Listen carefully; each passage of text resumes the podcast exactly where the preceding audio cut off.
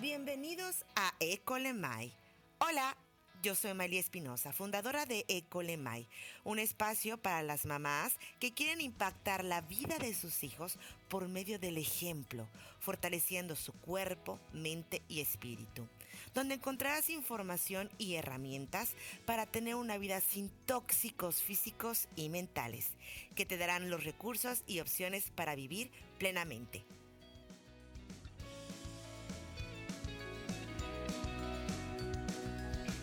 Hello, hello. Bienvenidos a Ecolemai, ¿cómo están? Yo soy María Espinosa, estoy transmitiendo desde Genova, Italia. Y el día de hoy tenemos a Pepe Torre apoyándonos en la sala desde Guadalajara, Jalisco. Y tenemos a nuestra invitada de hoy, a la dula Brígida Bertán, que nos acompaña desde Junín, en Argentina. Y bueno, es un placer poder estar hoy con ustedes el día de hoy. Y para iniciar, me gustaría compartir con ustedes algunos datos de lo que encontré acerca de las dulas, que más adelante seguramente Brígida nos va a ayudar a ver si esto que, que, que encontré en las redes es verdad, mito, qué cosa es, para tener una explicación más clara por parte de una dula en toda la palabra. Y pues vamos a empezar. Yo encontré que la palabra dula fue utilizada en la antigua Grecia y que esta palabra eh, significaba en su tiempo sierva y era una mujer que se dedicaba a lo que era la familia, así como que asistía durante el parto y el posparto. Esta figura con el tiempo fue desapareciendo porque estaba más involucrado lo que era las mamás, las hermanas, los parientes en este acompañamiento de la, de la mamá durante la gestación. Y eh, la figura de Dula reaparece con una antropóloga que se llama Dana, espéreme un poquito, Dana Rafael, y al día de hoy, eh, pues bueno, se sabe que la figura de la dula acompaña a las parejas que deciden traer un hijo al mundo, las acompaña a nivel emocional desde la gestación y pasando por el parto y hasta el posparto. La dula eh, no es una figura sanitaria, esto quiere decir que no atiende partos, no hace tactos, no prescribe ningún tipo de tratamiento Asimismo, no diagnostica ni hace terapias. Eh, se han hecho estudios donde se comprueba que el acompañamiento emocional de las mujeres durante el parto tiene beneficios como pueden ser la reducción de cesáreas a la mitad, disminución de un parto instrumentalizado y medicalizado, el 40% menos de uso de forceps, 60% menos de uso de la epidural, la reducción de un 25% de la duración de los partos y así como un número menor de niños con test de Apgar menores de 7, que esta es una prueba que mide de manera simple y rápida la adaptación y vitalidad del bebé tras el nacimiento. En el 2015, la OMS reconoce la figura de la dula como acompañante de la mujer durante las diferentes etapas de la gestación incluyendo el posparto, y diciendo lo siguiente, el apoyo continuado y físico ofrecido durante el parto por una persona dula, matrona o enfermera conlleva grandes beneficios. Esto lo pueden encontrar en el, eh, en el internet, eh, las recomendaciones de la OMS para la conducción del trabajo de parto, Ginebra, Organización Mundial de la Salud. Y bueno, ahora voy a presentar a Brigida, que es una dula italiana de la región del Véneto. Ella vive en Argentina, en la ciudad de Junín, y me encantaría que pudiéramos conocerla, pero sobre todo conocer lo que es ser una dula para Brígida y su historia, la cual la llevó a realizar esta maravillosa profesión. Y bueno, Brígida, muchas gracias por estar aquí. Me encanta que hayas aceptado mi invitación y me encantaría que comenzaras un poquito a hablarnos de cómo fue que descubriste tu profesión de ser dula es, es, justo el nombre, Dula o Duola, porque yo tengo esta confusión con si va primero la O o primero la U. No, se escribe Doula. Bueno, antes que nada, un beso, un saludo grande a todos. Muchísimas gracias, Miley, por invitarme y por eh, estar interesada en este tema que a mí me apasiona tanto y que siento que es muy importante ¿no? en, esta, en estas épocas. Pero bueno, ¿no? como vimos es desde, desde toda la historia, ¿no? porque hablamos desde antigua Grecia, o sea, hace millones y millones de años que esta figura existe y que bueno, estamos acá como para volver a, a, a, contar y explicar de qué se trata. Entonces, como la pregunta tuya era, se pronuncia Dula, pero en realidad se escribe Doula y como vos decía, era una figura que, que acompañaba a las familias grecia, grecas y la llamaba como las esclavas, las siervas. Era la persona de confianza que compartía todo lo que hacer de la casa, inclusive ¿no? durante los nacimientos, en el parto y el posparto. Esto es un poco... Y que tenía mucha confianza, mucha intimidad con la mujer y que estaba a disposición al servicio de, de, lo que la mujer necesitaba, la familia en realidad necesitaba, ¿no? Atender a los otros hijos o, no sé, si había necesidad de calentar agua, de tenerle la mano, de sostenerla y apoyarla, eso era lo, que a ella se dedicaba, ¿no? Y además conocía la dinámica familiares, era una mujer que a veces estaba en contacto con saberes ancestrales, entonces también se cuenta que tenía como una cierta, eh, ¿cómo podemos decir? Eh, como estrategia ¿no? femenina y ancestrales para poder resolver algunas situaciones, algunas trabas, ¿no? Que se podían generar a nivel energético, ¿no? Que por ahí preocupaciones que tenía la mujer y la dula, al ser que la conocía tanto, podía darse cuenta y poderla hacer hablar de algo y ¡truc! algo ahí sucedía, ¿no? O se abría una emoción y eso permitía que, que esa situación que estaba media trabada se destrabara. Esto es, no me parece como un lado también muy interesante de lo que puede hacer una dula, ¿no? Eh, porque eh, antes que nada es crear un vínculo muy íntimo con la mujer y su pareja, ¿no? Y entonces hay que saber eh, como cuáles son las situaciones que más le, dan, le generan miedo, cuáles son las situaciones de su vida que fueron más dificultosas y, y qué, cuáles fueron las formas que ella encontró para poderla resolver, ¿no? Porque a veces durante los nacimientos, eh, como es un hecho sexual de la vida de las mujeres, a veces afloran eh, ciertos traumas, ciertas situaciones dolorosas que era importante conocer, ¿no? Todo, todo lo que lo que fue pasando a lo largo de la vida de la mujer, ¿no? Saber cómo fue su primera menstruación, sus primeras relaciones sexuales, su vínculo amoroso, cómo fue deseado o no este bebé, cómo fue aceptado este embarazo, y hay un montón de cuestiones, ¿no? Que es importante saber para acompañar emocionalmente, que generalmente eso no entra tanto a la figura de los obstetras o las parteras que cumplen un rol más específico de acompañamiento más médico, digamos, ¿no? Entonces nosotras como figura profesional vamos a completar toda esa, esa parte.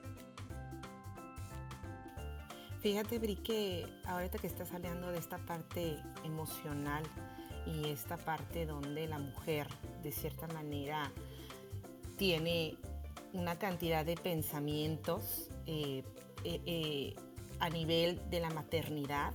Yo creo que sí es muy importante en un momento dado el estar acompañadas de una mujer que tiene esta, esta experiencia. Yo de manera muy personal recuerdo mi maternidad yo desgraciadamente mi, mamá no, no, murió hace muchos años, murió cuando tenía 23 años y no tuve ese acompañamiento de mi madre. Entonces había cosas que sí te explican los doctores, las obstétricas, el ginecólogo, pero hay una parte íntima en cuestión emocional que hay como que todavía muchos tabús de, de pensar, ¿no? Pensamientos de dudas, podré ser buena madre, sabré hacer esto, o sea, ¿qué es esto que está pasando en mi cuerpo? ¿Es normal cómo me siento? Las hormonas te dicen, sí, suben y bajan, sí, pero ¿qué es realmente todos estos pensamientos que puedo estar generando? Y si no es bien gestido, obviamente puede en un momento dado ocasionar un nivel de estrés en la mujer que eh, por lo que yo he estudiado y obviamente lo que dice ya también la medicina al día de hoy es que un estrés mal gestido durante un tiempo prolongado puede ocasionar ciertos eh, químicos como es el cortisol en nuestro cuerpo que generan ciertas posibilidades y generan de, enfermedad síntomas. Y qué más importancia en un momento tan importante de la mujer que es el embarazo, el poder ser acompañado por alguien que seguramente ha pasado por ciertas etapas y que sabe esta parte emocional de, la mujer. Entonces, me parece súper interesante esto que nos, que nos estás contando, eh, Bri. Me encantaría esta parte, eh, obviamente tuya, de, ser doula. Eh, nace en, un momento, o sea, cuando, cuando descubres tú que es, esta profesión puede ser, eh, es una opción, eh, te llama la atención, ¿qué sucede? Cuéntame un poco sobre cómo descubres, aparte porque esto, esto de, de, Dula, eh, no hay mucha gente que lo sepa, en el sentido que no, hay, no es como que algo muy, muy fácil de encontrar, o sea, no lo encuentra por, por casualidad. Claro, no, sí. Bueno, entonces todo esto empezó más o menos en el 2009. Eh, yo en el 2008 me mudo con mi familia desde Italia a Argentina y, yo había ya tenido dos hijas, tenía Guadalupe y Adele, que eran chiquititas, y ellas habían nacido en Italia y, mm, bueno, gracias a Dios, ¿no? Yo digo, me, me pusieron en una situación de poder vivir unos partos hermosos, ¿no? En una institución pública, pero que de caso. Yo siempre digo, no era casual que yo tenía que vivir esa situación así para hoy poder acompañar a las mujeres, ¿no? Obviamente. Pero bueno, ellas nacieron en el agua, había justo una institución pública que tenía pileta, pero yo no sabía absolutamente nada. Cuando yo fui a parir mi primera hija, bueno, se fue dando. Yo siempre digo, bueno, ¿no? Yo tenía que vivir eso para hoy poder brindarlo a las otras mujeres, ¿no? Bueno, entonces fueron experiencias muy, muy, muy fuertes, pero que nunca hasta cuando empecé a elaborarlo me había dado cuenta que habían sido tan profunda, tan transformadora en mí y tan poderosa, ¿no? Y mágica también. Me parecía que era normal como yo era la primera de mis amigas, yo no tengo hermanos, mis amigas recién años después empezaron a tener hijos, yo era una de las primeras, porque en Italia generalmente 35, 40 se empieza a tener hijos, y yo tenía 26 y era como un bicho raro. Pero bueno, así que había tenido esta experiencia de las cuales nunca había podido así como hundir hacia adentro mío y reconocer que habían sido recontra poderosas con esta experiencia. Entonces, cuando me vengo a vivir a Argentina con un proyecto familiar, dejando todo un país, con todo e-, eso que implica, ¿no? Dejar tu casa, tus amigos, tus familiares y bueno, em-, empezar, ¿no? Otra vida en otro país, con otro idioma, con otro clima, con otro horario, ¿no? Bueno, Vos, Miley, lo sabe bien, ¿no? De qué significa eso, ¿no? Y entonces em, llegó un momento eh, que el primer año tenía, mis hijas, una tenía cuatro años y medio, la chiquita tenía dos y medio, empecé a, preguntarme después de un año sabático, ¿qué, ¿a qué quería dedicarme? ¿no? Era para mí, como justo coincidió con los 33 años, la famosa edad de Cristo, que también no es casual, no es una edad donde uno entra en crisis, puede crear varias transformaciones en su vida. Y ahí me empecé a preguntar, bueno, ¿qué, que empezando a ver todo lo que había trabajado en Italia, ¿qué, qué es lo que quería hacer? Yo había estudiado en la Universidad Educatriz Em, había trabajado con mujeres golpeadas en la municipalidad de Venecia, había trabajado con adolescentes en, como educatrice de estrada, o sea, en proyectos que hacía la municipalidad para, para acercarse a los jóvenes, había trabajado con refugiados de la guerra de ex Yugoslavia, como siempre, eh, eh, trabajando pagada por el Estado, ¿no? Había como bastante recurso ahí y había sido muy intenso y como tenía ganas de, no tenía más ganas de trabajar con gente que estaba mal, digamos. Y entonces decía, ¿qué, qué, qué quiero hacer? ¿no? Como empecé a buscar hacia adentro mío esa, esa voz que me guiara, ¿no? Y que me transmitiera a ver qué había venido a hacer, ¿no? ¿Cuál era mi real misión en este mundo? Y bueno, en particular, me acuerdo que en esa época iba a yoga, hacía muchas meditaciones. En una meditación me había parecido que había hecho específica como para encontrar cuál era la vocación, a qué, cuál era nuestro rol ¿no? en, en, esta vida, como había sentido fuerte que, que yo eh, sabía parir. Y entonces, y digo, ¿qué? ¿Y qué entonces qué tengo que estudiar para ser partera? ¿Qué tengo que hacer? ¿No? Como fue así, muy muy, muy sencillo la forma en que apareció, pero sentí muy fuerte que era por ahí. Entonces había averiguado y la escuela para ser partera o licenciada en obstetricia no, no estaba esa carrera en la ciudad donde yo, nosotros vivíamos. Y, o sea, tenía que mudarme a otra ciudad. Y yo recién había llegado de Italia, recién acostumbrándome a la ciudad, mis hijas ambientándose, aprendiendo el idioma. Eh, mm, sentí que no, no andaba por ahí. Pero bueno, y seguía buscando, buscando, buscando, buscando, buscando, buscando, hasta que en un momento me aparece una información que hablaba de, de las dulas, ¿no? Que en realidad hablaba de que eran mujeres, madres, que a raíz de haber como vivenciado una experiencia muy fuerte en su maternidad, como se ponían a disposición de otras madres para eh, acompañarla y que pudieran vivir su mejor experiencia.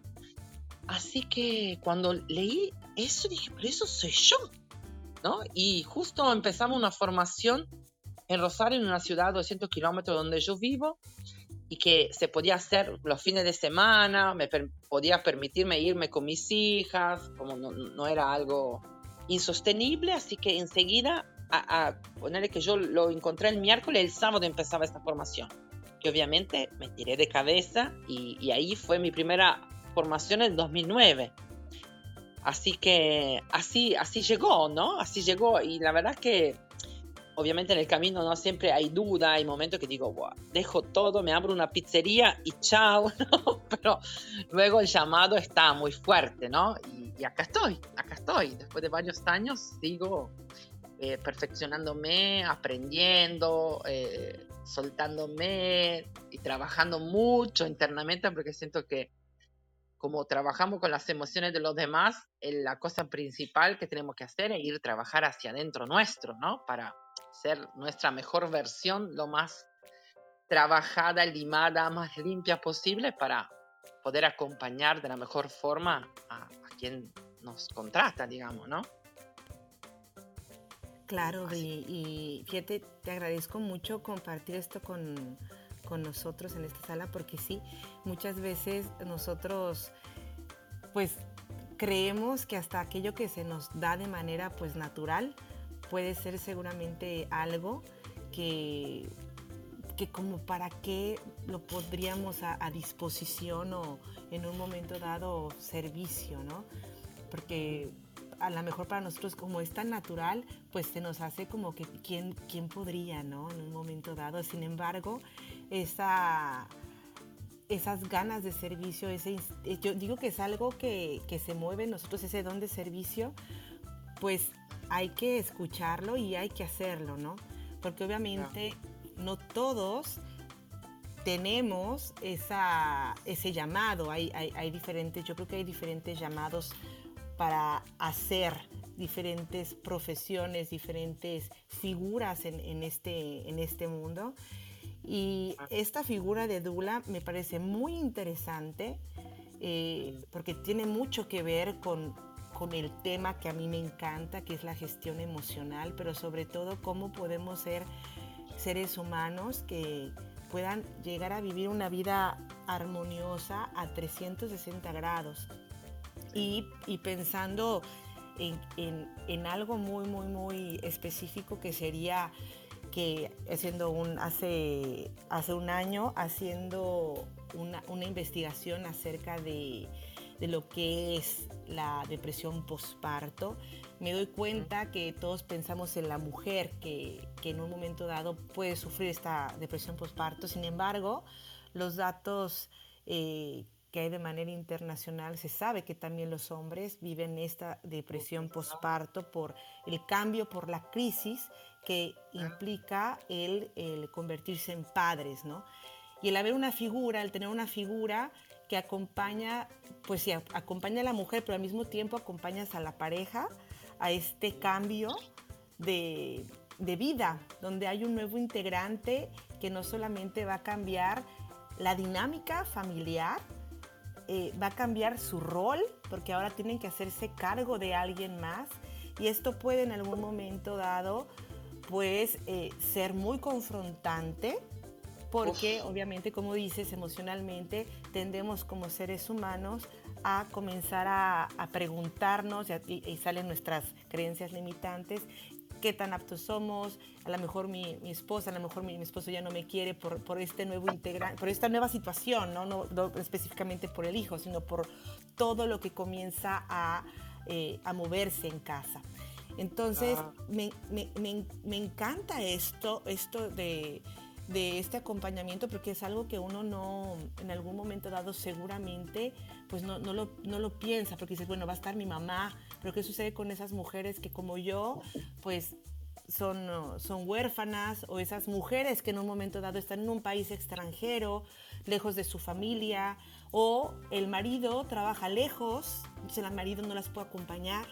Entonces, el saber que existe una figura que puede estar ahí presente es, es muy interesante. Yo creo que es abrir una opción más en el momento de, de la maternidad para diferentes condiciones, inclusive a una familia no, no, tienes que estar en unas condiciones extremas, pero alguien que quiere ser acompañado, ¿no?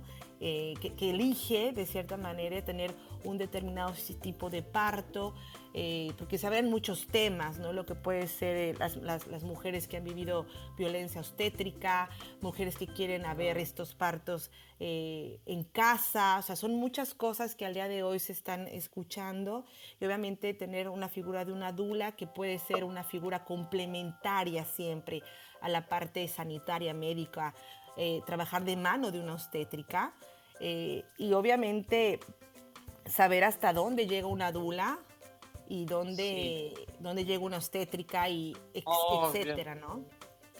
Sí, sí, sí, sí, ¿no? Tener claro los límites de cada uno, ¿no?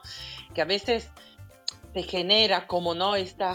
Mm, como, ¿cómo? Si están la obstétrica, ¿para qué tienen que estar las dulas, no? En realidad es pensar que se puede generar un trabajo de red, donde nadie quita, nadie juzga, nadie es simplemente sumar, ¿no? Porque en realidad em, es como no, como vos decías, se mueven muchísimas cosas adentro del, de, nuestro sistema emocional para la mujer, para su pareja. Y, como que sí, ¿no? Es re importante. Y si pensemos, pensamos antes, antiguamente, y gracias a eso también, ¿no? Seguimos reproduciéndonos como, como, como humanidad, ¿no? Pero siempre las mujeres parieron acompañadas, siempre. Nunca fueron dejadas en soledad como se están dando, ¿no? En estos años. Eh, así que, nada, siento que, es muy importante, que es muy importante. Y justamente cuando te escuchaba me acordaba que, mm, de una situación, ¿no? De una familia con la cual, eh, por ejemplo, ¿no? En el primer hijo, el papá no quiso entrar porque no se animaba, tenía mucho miedo, mucho miedo, mucho miedo, así que no participó en el momento del nacimiento de su hijo, ¿no? Pero luego, en el eh, segundo, ¿no? Y con un pedido muy fuerte, Villa, necesito que me acompañe, que esté ahí conmigo, que me dé fuerza, ¿no? Más que nada al papá también, ¿no? Él pudo entrar y participar, ¿no? Y para mí ver esa, como la felicidad, el logro, la, como que es, se juega algo tan fuerte, tan fuerte en esos momentos, ¿no? Y como también una buena experiencia de nacimiento y en realidad de primer contacto con ese bebé cambia la historia, ¿no? Cambia como también los hombres se pueden acercar a sus hijos, cosa que antes eran más cuestiones de mujeres, ¿no? Así que nada, me parece como muy, muy lindo, muy increíble todo lo que puede pasar y se puede generar, ¿no? En un, si hay un entorno y un, un, espacio súper amoroso de contención y de acompañamiento. Claro, Bri. Y Bri, ahora para, para adentrar un poco más sobre esta figura de la dula, me gustaría, por ejemplo, un poquito más a detalle, ¿qué, disciplinas eh, dentro de tu figura tú puedes llevar a cabo cuando estás acompañando a las parejas? O sea, ¿qué, ¿en qué consiste? Eh, porque sí, acompañas, pero la figura tú estás en la casa, llegas. ¿Cómo se establece esta relación de, de tu presencia en el, en el círculo familiar, en, en, de donde están, a lo mejor son dos, son papás primerizos, o a lo mejor hay otros nenes ya en casa? Este, ¿qué, qué, cuál es, ¿Cómo te desenvuelves tú en casa? ¿Te vas a vivir con ellos? ¿No se me viene esa idea? Eh, ¿Estás, llegas, vienes, vas? Eh, ¿cómo, ¿Cómo es esta interacción que eh, cuando tú estás acompañando a, a, una pareja? Mira, generalmente las personas que se acercan, yo mm, estoy ofreciendo grupos semanales o quincenales de, yo las llamo ronda de embarazada. Entonces hay un espacio donde pueden venir las mujeres con sus parejas y ahí como vamos conociendo, no, no, en un espacio de contención, donde no es el clásico curso de preparación al parto, donde hay determinadas clases, determinados temas. Yo doy la clase, explico tú, tú, tú y cada uno se vuelve a su casa. No, un poco la ronda es un espacio donde cada mujer también puede traer y volcar todo lo que fue pasando en la semana, qué situaciones hubo, si fue el control, si no fue el control, qué le dijo el médico, qué no le dijo, qué miedos surgieron, sueños, ¿no? Como es muy amplio lo que se abarca, ¿no? Y, y es muy lindo ver también la relación que se genera con las otras mujeres que participan, ¿no? Donde eh, siempre obviamente no siento que la construcción de un círculo, de una ronda, donde uno se espeja siempre con el otro y que el otro nos puede mostrar como posible, eh, como para abrir nuestra forma de pensar y de ver las cosas. Entonces siempre es enriquecedor, ¿no? Porque uno escucha como pudo, qué miedo tiene el otro, por ejemplo, en el caso de las mujeres, que por una mujer que siente miedo y que a veces no es fácil contar sus propios miedos. Todo el mundo dice, ah, pero bueno, ya está, eso no, pero no, no, cada uno vemos mucho, ¿no? Que en la maternidad todos tienen derecho a opinar, ¿no? Que vos vas al supermercado y simplemente te ven que tenés panza y todo te cuentan su historia de parto, su historia de maternidad y a veces no son historias lindas, ¿no? Cada uno necesita como expresar lo que le fue pasando y a veces no se, no se recuerda que adelante tiene una mujer vulnerable, embarazada, súper sensible, que no tiene ganas de escuchar historias terror, ¿no? Y entonces, claro. claro, entonces, no, en vez del grupo es un espacio donde uno se puede animar a decir cosas que le van pasando y lo más mágico es ver que la otra le pasa lo mismo. Entonces eso ayuda a que uno no se sienta tan anormal o tan un bicho fuera del agua, sino que ah, estamos sintiendo lo mismo, somos normales, es parte del embarazo, ¿no? y eso... fuerte, oh. esto que dices, es muy fuerte, porque tú al, decir esta interacción que empiezan a tener las mujeres eh, que están embarazadas en este grupo, o sea, sale a relucir que hay muchas cosas, como te decía, que hay muchos tabús alrededor del embarazo, ¿no? O sea, los pensamientos de, híjole, a lo mejor es que no era el momento, ¿no? Ahorita estoy comentando tener problemas a lo mejor en trabajo porque estoy embarazada o hacen este, comentarios, ¿no? o estoy comenzando a tener, mi cuerpo está haciendo ciertas cosas, será normal y por pena uno no lo dice, ¿no? Claro. Entonces hay como que muchas cosas, como que muchos velos que están encima de lo que es el embarazo y uno va así y sí, te dan tus, tus cursos y todo, todo lo que está sanitariamente contemplado, pero esa parte donde emocionalmente comienzas a ver cambios en tu cuerpo, comienzas a sentir eh, situaciones emocionales, porque tu, tu, ¿cómo, ¿cómo se puede decir? Tu rol eh, ya en casa, en la sociedad, cambia. O sea, ya no eres una mujer, no sé, eres madre. ¿no? Claro, o como también, ¿no? Como está embarazada, tiene que estar feliz de serlo, tiene que sentirte bien, tiene que estar contenta, tiene que estar divina, tiene que estar bien.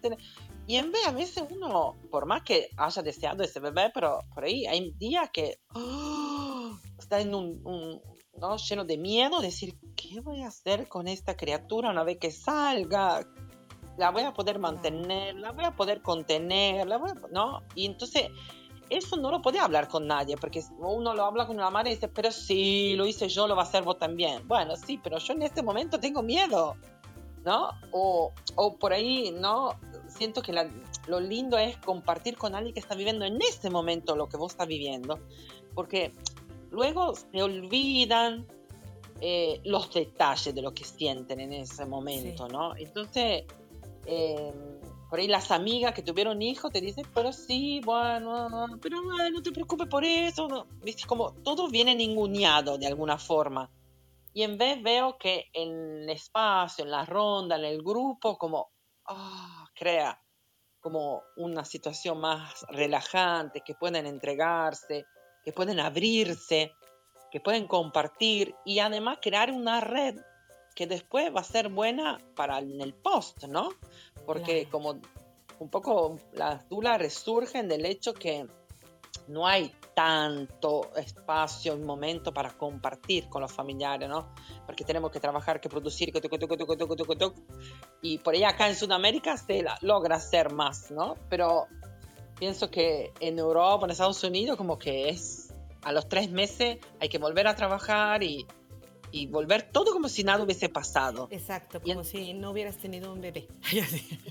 tienes que volver a producir, tienes que volver a hacer y todo y toda la parte emocional y todo lo que movió este nuevo nacimiento, este nuevo integrante de la familia eh, está ahí, pero hay algo que cambia.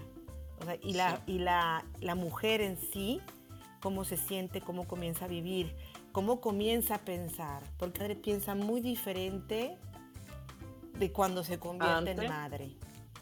Comenzamos a, sacar instintos de protección, podemos... A mí me pasó, mi marido me dijo, comenzaste, me dijo, empezaste a ser más neurótica, ¿no? porque entonces yo ya era más de, pero ¿por qué esto? Porque es instintivo proteger a, a los, a los cachorros, ¿no? a los hijos.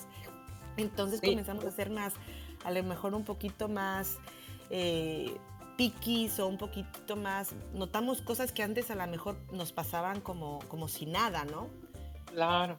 Y también, eh, viste que a veces generalmente dice, ay, cuando uno ve pareja que ya tienen hijos, dice, uno habla con su pareja y dice, nosotros eso no lo vamos a hacer nunca.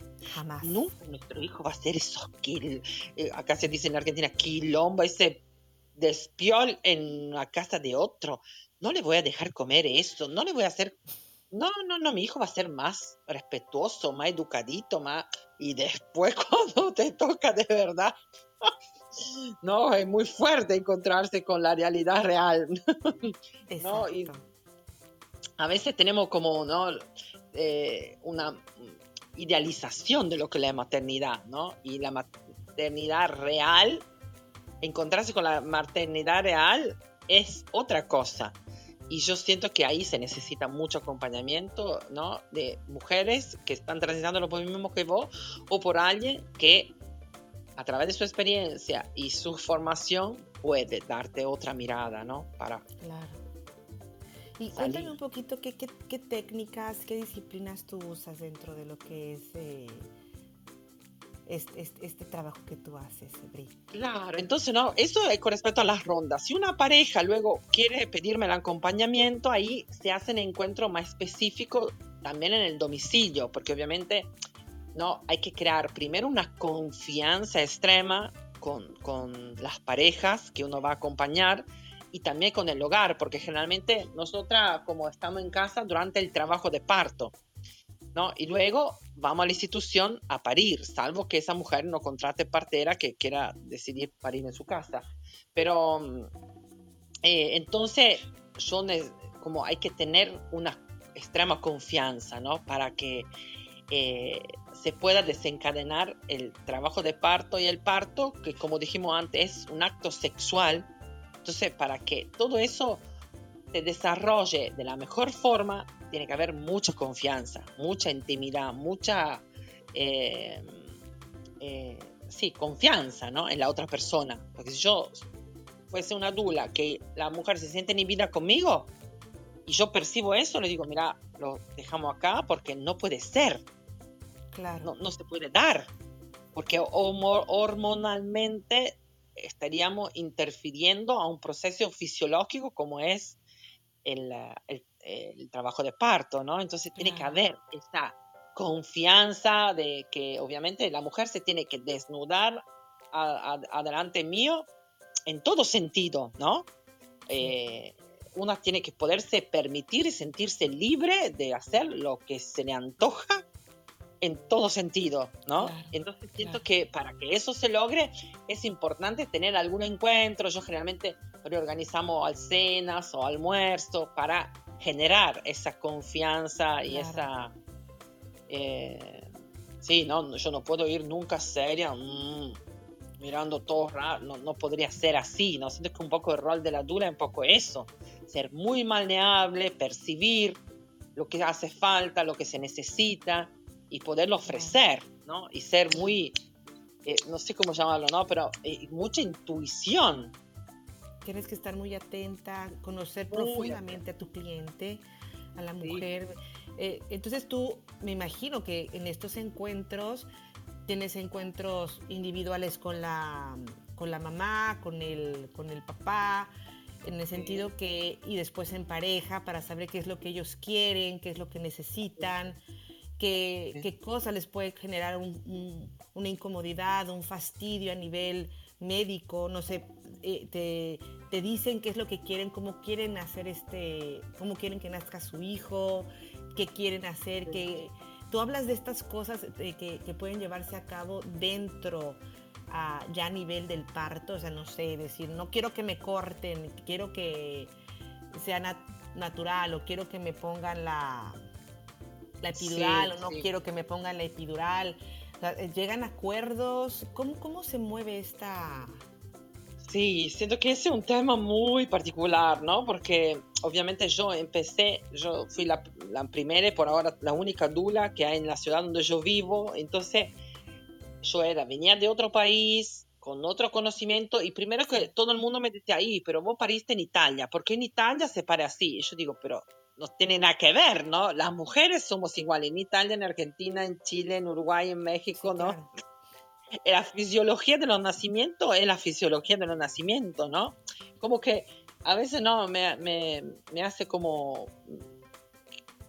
me crea gracia pensar a cómo, cómo estereotipamos también, ¿no? Los nacimientos, las formas, según de los países, y no es así, ¿no?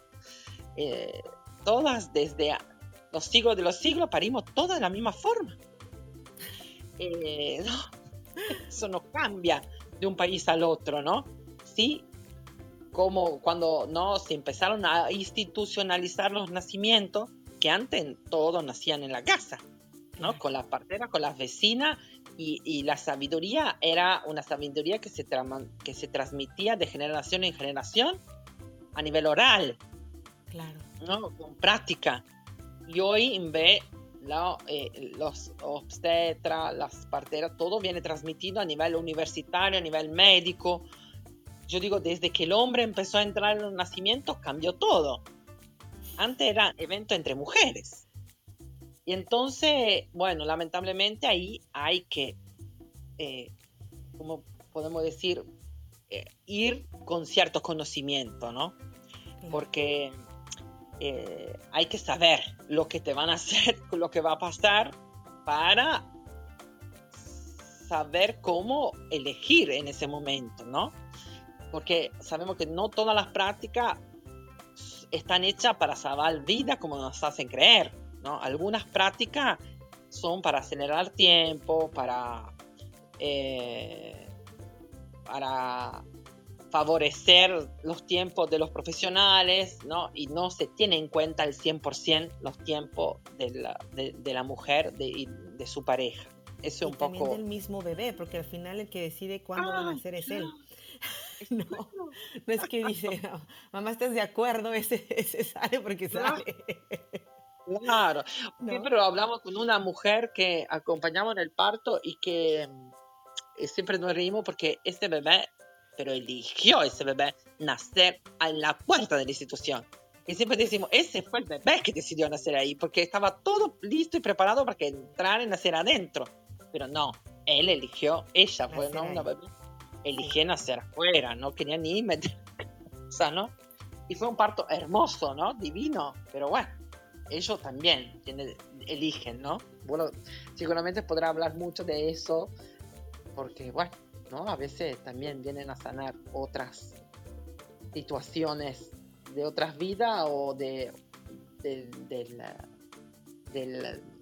de, situaciones familiares, ¿no? Que, esto, esto ya es un, un, un, tema que va hacia lo que decías tú de los conocimientos ancestrales, ¿no? Que a lo mejor después con la familia seguramente tienes posibilidad de vez en cuando de platicarlas, de conversarlas, ¿no? Claro, claro, claro. Así que bueno, entonces hablamos mucho, ¿no? De plan de parto, de cómo hacer un plan de parto. Yo más que nada trabajo mucho en la vinculación, de crear un vínculo con ese profesional porque no, especialmente acá en Argentina hay todo un movimiento ¿no? Eh, feminista que lleva adelante ¿no? una ley, acá hay una ley de parto humanizado, pero es como desde la lucha, la reivindicación, ¿no? y que por un lado está bien, porque lamentablemente hay que utilizar, ¿no? si existe una ley, es una locura que exista una ley, ¿no? si se generó una ley es porque realmente había eh, una... Eh, no estaban respetados los derechos pero por otro lado, desde mi forma, me parece que es muy importante como trabajar con cada profesional, poderse vincular, transmitir qué quiero de verdad, con pasión, con amor, ¿no? Para que esto también se vaya transformando, ¿no? Porque los médicos también son seres humanos y siempre lo que yo digo es, ni bien pasa algo, lo primero que hacemos vamos a denunciar al médico.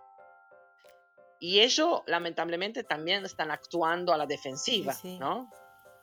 Y entonces está bueno recordar eso, ¿no? Y no solo tirar una, una flecha en contra, ma eh, poder ponerse en el lugar también, ¿no? De los profesionales y crear un vínculo, ¿no? Porque son seres humanos.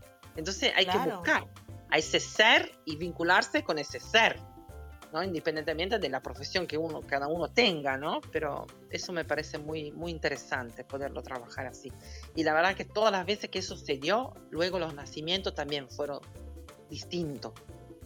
Em, entonces, nada, sí, hay que hablar mucho, ¿no? De, de qué pasa, como es, de hablar mucho de fisiología, porque a veces uno no tiene ni idea, no tiene conocimiento y se entrega totalmente a la palabra del profesional que uno tiene enfrente, ¿no? Y se desconecta de la sabiduría de nuestros cuerpos. Claro. Que a veces es, yo digo, el camino es ir hacia adentro, hay buscar los recursos adentro de cada uno. Y un poco el rol de la dula es también, ¿no? Ir descubriendo y afianzando y dando técnica y estrategia para que eso pueda manifestarse, ¿no? Como técnica de relajación, eh, técnica de masaje, técnica de, Hacemos muchas visualizaciones para lograr, ¿no? Eh, llegar al empoderamiento, a cómo se imaginan ese nacimiento, para ir visualizándolo, creándolo, ¿no? A nivel de imaginativo para que luego se concrete. eh, son varias las técnicas que usamos, ¿no? Ejercicio para aflojar, para aflojar todo lo que es el piso pelviano, la pelvis, la musculatura, varios ejercicios de yoga también. Eh, eso es un poco, ¿no? Y muchas veces utilizamos ayuda de, con ayuda de plantas para que ayuden, ¿no? En el proceso de, la dilatación o, o, luego la bajada de leche, en el posparto, ¿no? Eh, hay varias técnicas hermosas que se pueden utilizar. Claro, que van de una manera más gentil hacia el cuerpo de la mujer, ¿no? En un momento dado, en lugar de medicar eh, inmediatamente, a tener otras alternativas, que yo soy muy pro de eso. El saber, obviamente, un diagnóstico médico va a ser siempre importante porque por algo los médicos. El tener una opción eh, eh, natural. Eh, yo soy muy, muy, muy amante de los aceites esenciales, los ocupo en, mi vida en todo momento, a nivel emocional, a nivel físico, y creo que es una de las maneras más gentiles de dejar que nuestro cuerpo reconozca ciertas funciones que a lo mejor ha olvidado, no le hemos permitido hacer y se sienta apoyado por todas esta, esta capacidad terapéutica que tienen las plantas para eh, lograr un objetivo físico, ¿no? Como puede ser lactar, generar más leche, hablando de la maternidad, ¿no? A nivel de, de lactancia, a lo mejor también para estimular lo que sería el parto en un momento dado, ¿no? Entonces es súper interesante en un momento dado poder utilizar todo esto siempre, como dices tú, con un vínculo siempre médico. Eso siempre es importante, saber que los médicos por una, no estudiaron, no estudiaron, entonces ellos tienen mucha también sabiduría y mucha información que es importante, ¿no? Claro, qué, qué, qué, qué increíble el, eh, eh, toda esta información que, que nos estás compartiendo de hoy, eh, el día de hoy, porque yo creo que este, saber este tipo de información, este tipo de, saber que existen figuras como la tuya que pueden ayudarnos a, llevar una, una, gestación, a llevarnos también un, proceso de, de, parto y, ¿por qué no, un posparto? Que muchas veces yo creo que las mujeres entramos en un, en un momento burnout si no somos acompañadas, igualmente los padres al día de hoy, si no son acompañados o tienen una figura que, que los puede ayudar, en un momento dado esa figura la, la, ejerció durante un tiempo mi suegra, que si no hubiera sido por mi suegra yo creo que sí, yo hubiera perdido eh, los, los, pocos tornillos que me quedan. Eh, y en ese momento fue, fue, eh, era muy, muy, muy, muy importante tener a alguien que me diera cinco minutos para, para desconectarme y poder ir al baño siquiera, ¿no? Entonces, una figura como una dula, seguramente cuando no tenemos esta posibilidad, ya con, con, todo este mundo que ha cambiado, que ha revolucionado a distancia, con mil y un situaciones, tener una persona que nos pueda acompañar, pues seguramente nos da un, muy grande respiro y también un gran soporte, ¿no? Sí, y, y, Bri, háblame un poquito de cuáles tú crees que sean los elementos para poder escoger una dula. Así yo quiero, eh, si estoy planeando tener un bebé o ya estoy embarazada, ¿Tú en qué cosas crees que yo me tendría que fijar a nivel profesional, a nivel emocional, para poder ser una dula? Sí, yo creo que lo principal es que mm, lo que hablábamos antes, ¿no? De poder sentir que hay confianza, que hay esa vinculación, porque yo puedo ser una dula que hice todas las formaciones del mundo y no, y no pegamos onda, como se suele decir ahí me parece que hay que buscar a otra, ¿no? Eh, pero eh, nada, que pueda generar empatía, que, que, que, uno perciba que lo hace no tanto para salvar a las mujeres, sino para acompañar cualquier tipo de situación, ¿no? Porque a veces también hay una parte, ¿no? Muy bisagra que hay que estar muy atento, ¿no? Porque a veces, eh, como no son eh, figuras profesionales que a veces son para sanar parte de nuestra historia, ¿no? Es decir, nosotros no lo tenemos bien claro, como el, peligro es que nos ponemos en un rol de querer salvar a las mujeres de la violencia obstétrica a toda costa y no, porque a veces no cada una tenemos que vivir el nacimiento de la forma que sea, ¿no? Y es muy fuerte, ¿no? De aceptar esto, pero es un poco así. Así que nada, que, que haya confianza, que, que, que uno se sienta cómoda, que se sienta acompañada, que se sienta entendida, que se sienta escuchada. Eso creo que es la, cosa principal para poder elegir una dula. Entonces, podría ser que la, la, mujer se sienta que están, eh, eh, que ella puede comunicar de manera abierta, sin, sin limitarse todas sus necesidades en un momento dado. El que no sienta que, que, la dula se está imponiendo de cierta manera a lo que ella dice, sino que más que nada le ofrece un abanico de cosas y ella, ella la sabe guiar. En un momento dado, seguramente la dula también sabrá, eh, yo imagino, ¿no? Decirle hasta dónde llega su figura y hasta dónde llega la figura de, de, los otros, ¿no? O sea, no sé, que no te digan, ahora tú la haces parir cuando tú dices, no, yo, yo, mi figura no hace parir mujeres, ¿no? Yo, yo acompaño, ¿no? Claro, claro, claro, claro. Claro, aunque sí dice, ¿no? Hay, eh, ahora no me acuerdo quién era que decía que, las dulas ahora resurgieron en una fase transitoria, ¿no? Decían que las, todas las que ahora son dulas terminarán siendo parteras, ¿no? Y todas las parteras terminarán siendo dulas. Como hay ahí, algo muy interesante, ¿no? Que se está moviendo y se está que para mí hay que integrar, ¿no? El tema es poderlo integrar con todos los profesionales, siento ahí, ¿no? Y, realmente recordar que es un hecho muy mm, de mucho movimiento emocional y no es solo un acto físico el parto, ¿no? Siento que ahí es importante recordar que se mueve toda la estantería.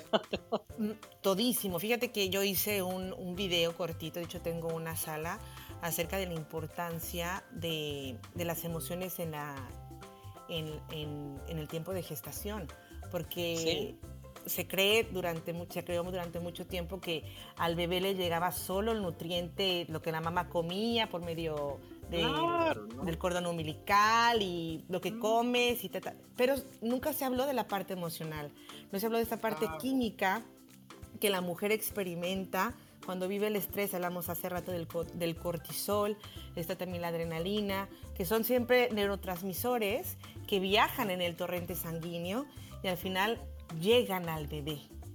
Y entonces desde ese momento este bebé empieza a recibir mensajes a nivel químico y el bebé bien o mal llega un momento donde percibe todo este ambiente por lo que le, logra percibir por medio de la madre y lo que de cierta manera logra percibir dentro de, la panza, ¿no?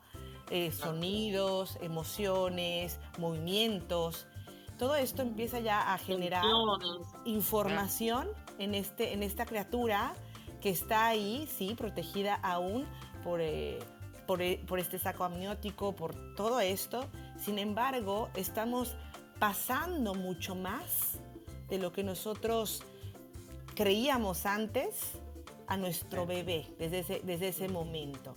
Entonces, es muy importante que también esta información llegue a las mamás desde el momento que saben que, que están planeando o que ya están embarazadas, la importancia de cuidar esta parte emotiva y buscar para mí es importante tu rol, claro, en esto, ¿no? Porque la verdad que será que yo soy muy apasionada de la emoción y yo cada vez que encuentro mujeres y que aparecen síntomas, yo inmediatamente, obviamente sugiero con todo el amor, ¿no? Que puedan hacer sesiones de emoción y es increíble, ¿no? Ver cuando estas mujeres están más abiertas y que acceden y que hacen un trabajo como la patología, desaparece, ¿no? Desde anemias no, yo he visto situaciones de anemias que eran muy altas, que era imposible poder parir y esta mujer hizo un trabajo muy profundo y truc, desapareció la anemia. Que eso es ¿no? muy lindo verlo porque por ahí desde la medicina alopática no puede pasar esto, ¿no? O, o, mucha patología ¿no? que se dan durante el embarazo, eh, ¿no? trabajando y prestando atención, ir hacia adentro y conectando con la parte emocional, como se transforma y la verdad que puede ser otra, otra historia, ¿no? Para esa familia.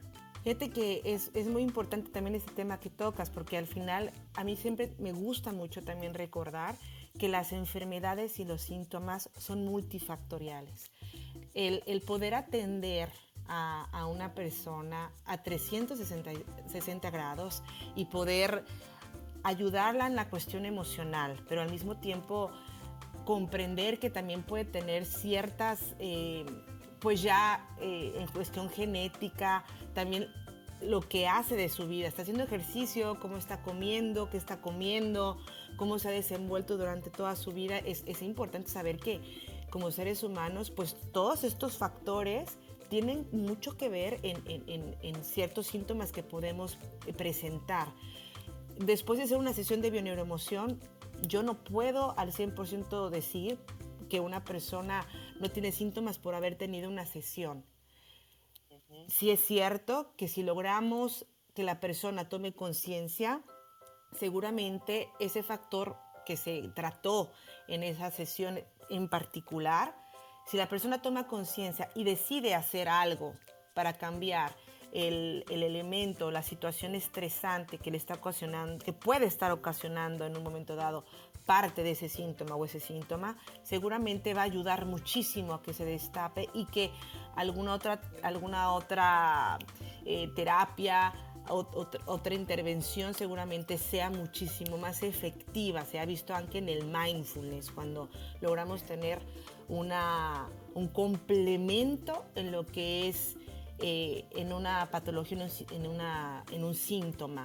Es, es muy interesante poder llevar este trabajo que tú has dicho anteriormente de manera colaborativa, porque efectivamente el ser humano no es solamente un pedazo de carne, órganos, sistemas, estómago, este, útero, ta, ta, ta. Somos muchísimo más complejos que, que necesitamos eh, también no, no, puedo decirte que somos solamente emociones, las emociones son muy importantes, igualmente que el todo el resto. Entonces el tener esta visión global de, de, atender y buscar tener esa eh, apertura mental, porque es una apertura de poder abrirnos a, escuchar nuestro cuerpo, aceptar que puede estar sucediendo algo a nivel fisiológico, porque después es difícil, pero también a, nivel emocional, pues buscar alternativas que nos pueden dar.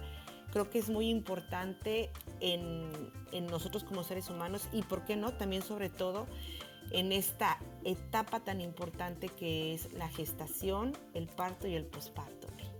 Yo te, te agradezco muchísimo, Bri, tu, el, haber aceptado esta invitación. De veras no sabes cuánto, cuánto te agradezco. No sé si en este momento existen, tenemos un minutito para una, para una pregunta. Si, eh, Araceli, muchas gracias Araceli por estar aquí.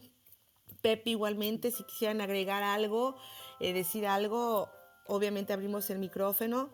Si no, me gustaría que, que Bri, si quiere cerrar la sala diciéndome qué es lo que más lo que te ha dejado eh, para el ser dula sería una cosa muy bonita para mí, yo creo que para nuestra audiencia, qué cosa te ha, dejado el ser dula eh, al día de hoy. Pero, eh, ¿hay alguien que quiera decir algo? Araceli, Pepe. Ok, todo correcto. Bri, entonces, por favor, comparte con nosotros. Para cerrar, quería traer una frase de Michel Odent, que es un obstetra eh, eh, francés, que él este, está dedicando con sus largos años, debe tener 86, me parece algo por ahí, y que él está difundiendo por el mundo ¿no? la importancia de que se logren nacimientos amorosos, respetados, porque realmente para cambiar el mundo hay que cambiar la forma de nacer Así que nada, ¿no? Me parece que no es casual trabajar en esto, ¿no? Y me acuerdo de un eh, sociólogo suizo, Willy Maurer, que decía, ¿no? Que si un país realmente se siente comprometido a eh, limitar la violencia de su país, tenía que invertir dinero para que los nacimientos sean amorosos y respetuosos. Porque si un bebé llega al mundo con respeto de sus tiempos, de sus necesidades, con amor y termina en los brazos de su mamá recibiendo amor, cobijo, cariño y no separación, violencia, drogas, para, ¿no?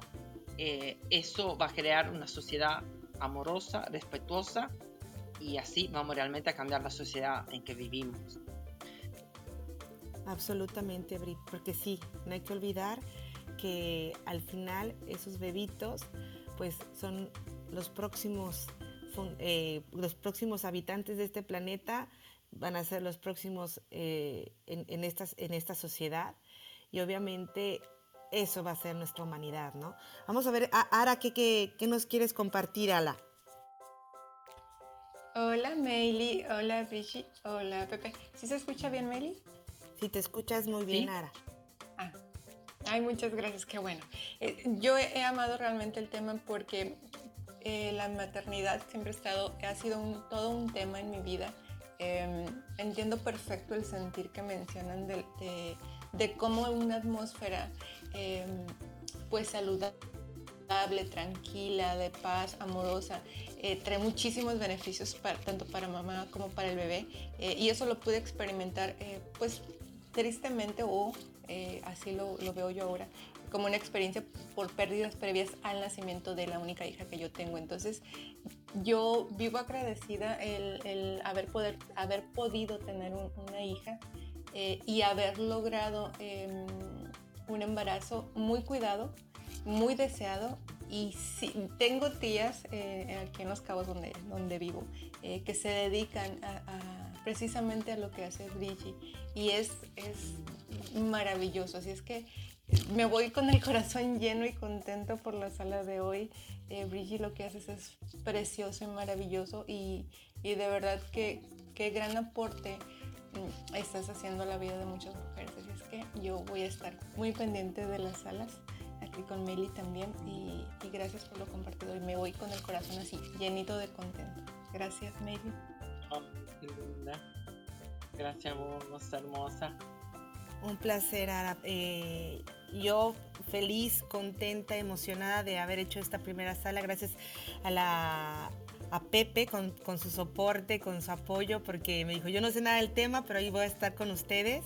Para mí es un placer de veras poder compartir esta información, porque independientemente que una familia decida tener una dula o no, creo que es muy importante abrir información para que las personas tengan más opciones y que sepan que hay muchas opciones de hacer muchas cosas el día de hoy y que no estamos obligados a hacer las cosas como siempre se han hecho, como la gente nos dice, como creemos, como creen o como nos dicen que es la única manera de hacer las cosas. Que el día de hoy hay maneras que nos acercan más hacia nosotros mismos como seres humanos, muchas veces regresar a ciertas cosas que, que parecen antiguas, que ya no son modernas, pero que han funcionado siempre y, y que desgraciadamente el día de hoy pues muchas veces nosotros nos hemos desnaturalizado haciendo muchas, muchos procesos naturales desconocidos y muchas veces tabús para nosotros como seres humanos y creo que esto es lo que pues nos, nos falta el día de hoy, volver a, a contactar con nosotros como seres humanos, obviamente siempre llevando eh, un, cuidado médico, una visión, obviamente que si existe la medicina, existen tecnologías y todo esto, sí, pero no olvidemos que somos humanos, que somos naturaleza, que tenemos procesos y tiempos y que es muy importante saber contismos. Me encanta. Gracias Sara, gracias Pepe, gracias Bri. Gracias Miley. Chicas. Sí, Pepe, sí, Pepe. Perdón, estaba escuchando con mucha atención, como les decía, no sé del tema, pero me pareció fascinante y abro el micrófono para felicitarles, para desearles enhorabuena, qué bueno que que están con, con estos temas que son súper interesantes y que seguramente, así como Ara, les van a ser muy nutritivos. Así que enhorabuena, un fuerte aplauso para ustedes y gracias por invitarme a su primer sala. Pues muchas gracias a ti, Pepe, por, eh, por estar y por todo el apoyo que nos das y por todos tus conocimientos que nos permiten pues comunicar y ponernos en un lugar donde la gente pueda ver todo lo que nosotros podemos eh, también enseñar y por qué no aprender de los demás. Muchas gracias, Bri, Ara, Pepe, muchas gracias otra vez. Y pues bueno, gracias a todos ustedes que eh, pueden escuchar la sala, que van a estar escuchando la sala. Les agradezco su atención y como siempre, gracias. Ecolemay es un espacio donde buscamos dar eh, tips para vivir una vida con menos tóxicos físicos y mentales y así que ustedes puedan siempre elegir. Pues muchas gracias y nos vemos pronto.